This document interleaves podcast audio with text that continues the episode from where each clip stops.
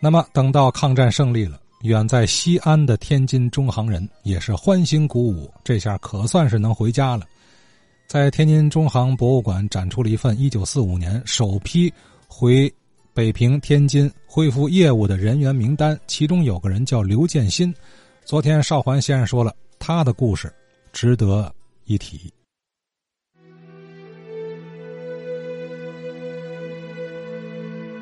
让我们呢再回看这件中国银行派往平津复业第一批人员名单的展品，在这份十七人的名单中啊，有一位来自西安分行的办事员叫刘建新，在这位普通的职员的身上啊，发生了让我们应该记住的故事。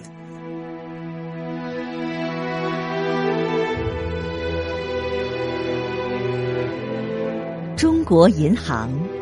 风云百年。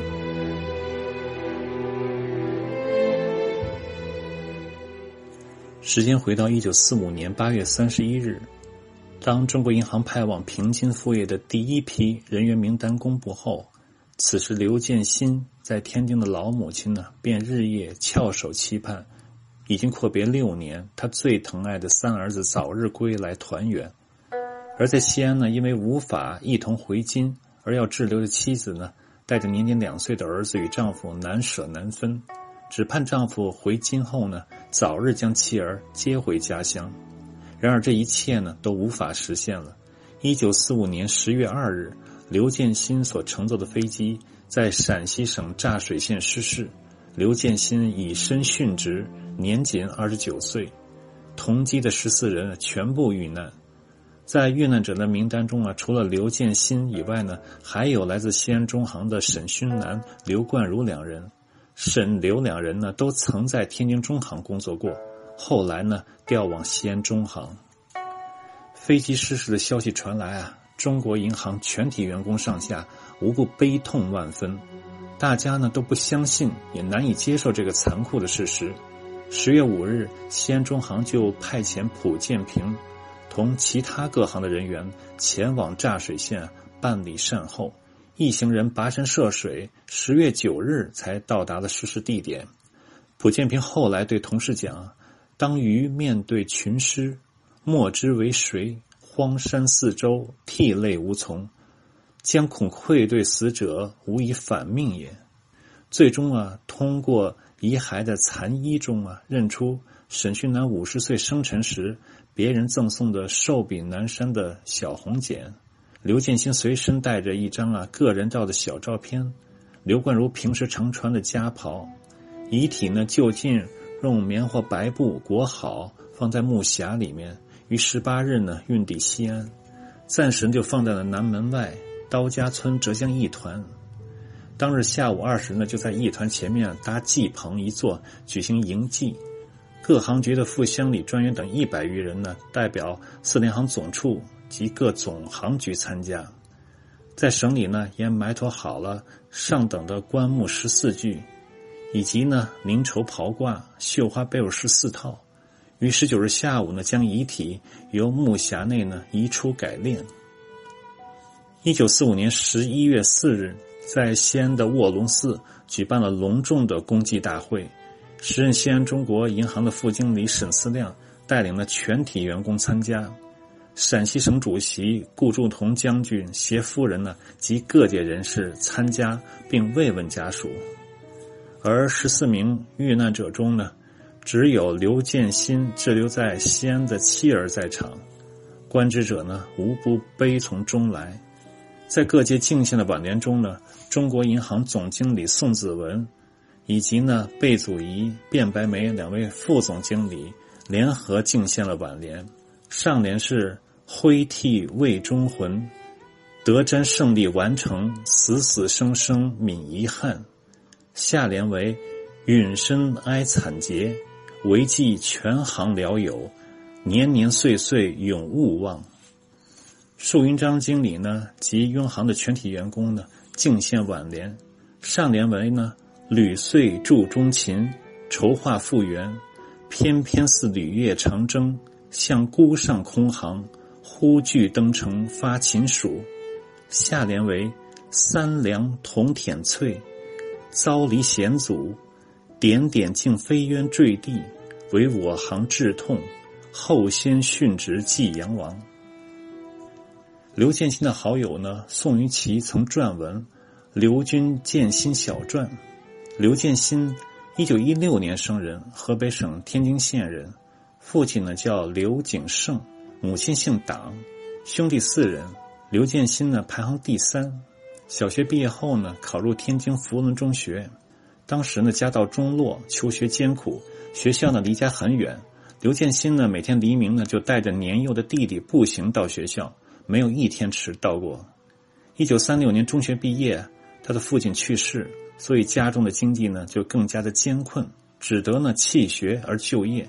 于是呢，就考上了天津中国银行练习生，没有进入大学深造学习啊，成为刘建新一生的憾事。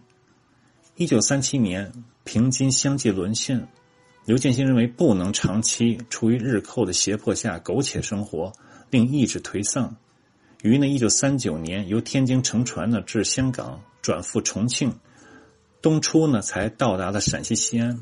被中行呢派到咸阳中行任会计，任职两年。当时咸阳中行啊设于咸阳打包厂内，刘建新呢性情和蔼，所以与厂里的员工啊相处的非常融洽。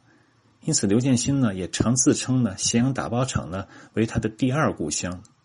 虽然如此啊，每每想到家中兄弟都在外，只有老母孤零在家，无人照顾，刘建新呢常常落泪。一九四一年，刘建新被调往渭南中行任主管员，时年二十五岁。刘建新认为自己年少不足以服人，学识不足以应试，所以到了渭南后呢，就更加的敬业备至。刘建新发现啊，渭南呢居于陕西、河南交通的要道，而且呢又是棉花的集散之地，日后工商业方面呢一定能取得很大的进展。于是他与各机关行局取得联络。刘建新的业务熟练，待人呢又至诚。经过他的努力啊，中行在渭南的声誉啊随之大增。一九四三年，刘建新的儿子出生了，取名呢刘伯德。伯呢就是博士的伯，德呢就是得到的德。一九四四年，刘建新呢被调到了西安中国银行。一九四五年抗战胜利后，刘建新呢奉命调归天津，助理呢接收事宜。临行前呢，就将妻儿托付给时任。西安中国银行的副经理杨玉秀，不想呢，竟是与妻儿的诀别。杨玉秀呢，在公祭大会上敬献给刘建新的挽联中写道：“啊，最难忘重托妻奴，临别款言成谶语；更堪痛，距离朋旧，空遗小影任英姿。”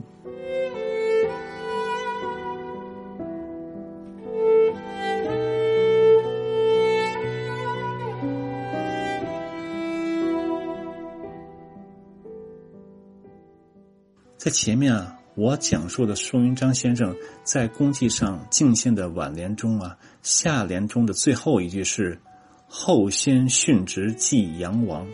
这里的杨王指的是在一九三九年以身殉职的天津中国银行员工杨亮臣和王凤章。一九三九年三月十二日，由昆明起飞到重庆的欧亚航空飞机因天气原因呢。在贵州省威宁县坠毁，搭乘该机的天津中行员工杨亮臣、王凤章不幸罹难，以身殉职。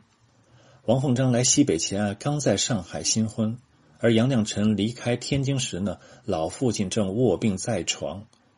听到两名员工罹难的消息，卞白眉先生非常悲痛，在日记中呢，写下了两首五言律诗，挽杨亮臣、王凤章二君。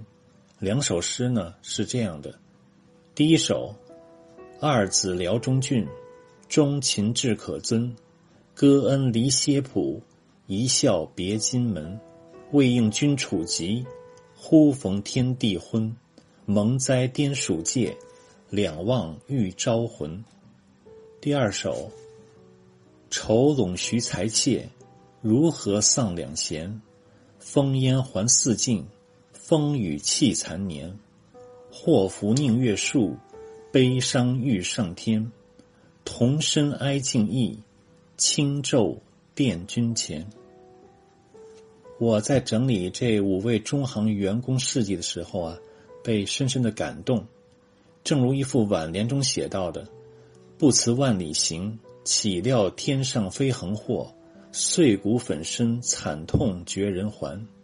竟成千古恨，永为国家做牺牲。忠心赤胆，光芒垂宇宙。”在过去这段时间，讲述天津中国银行先贤们的故事，也是自己一个了解天津中行历史。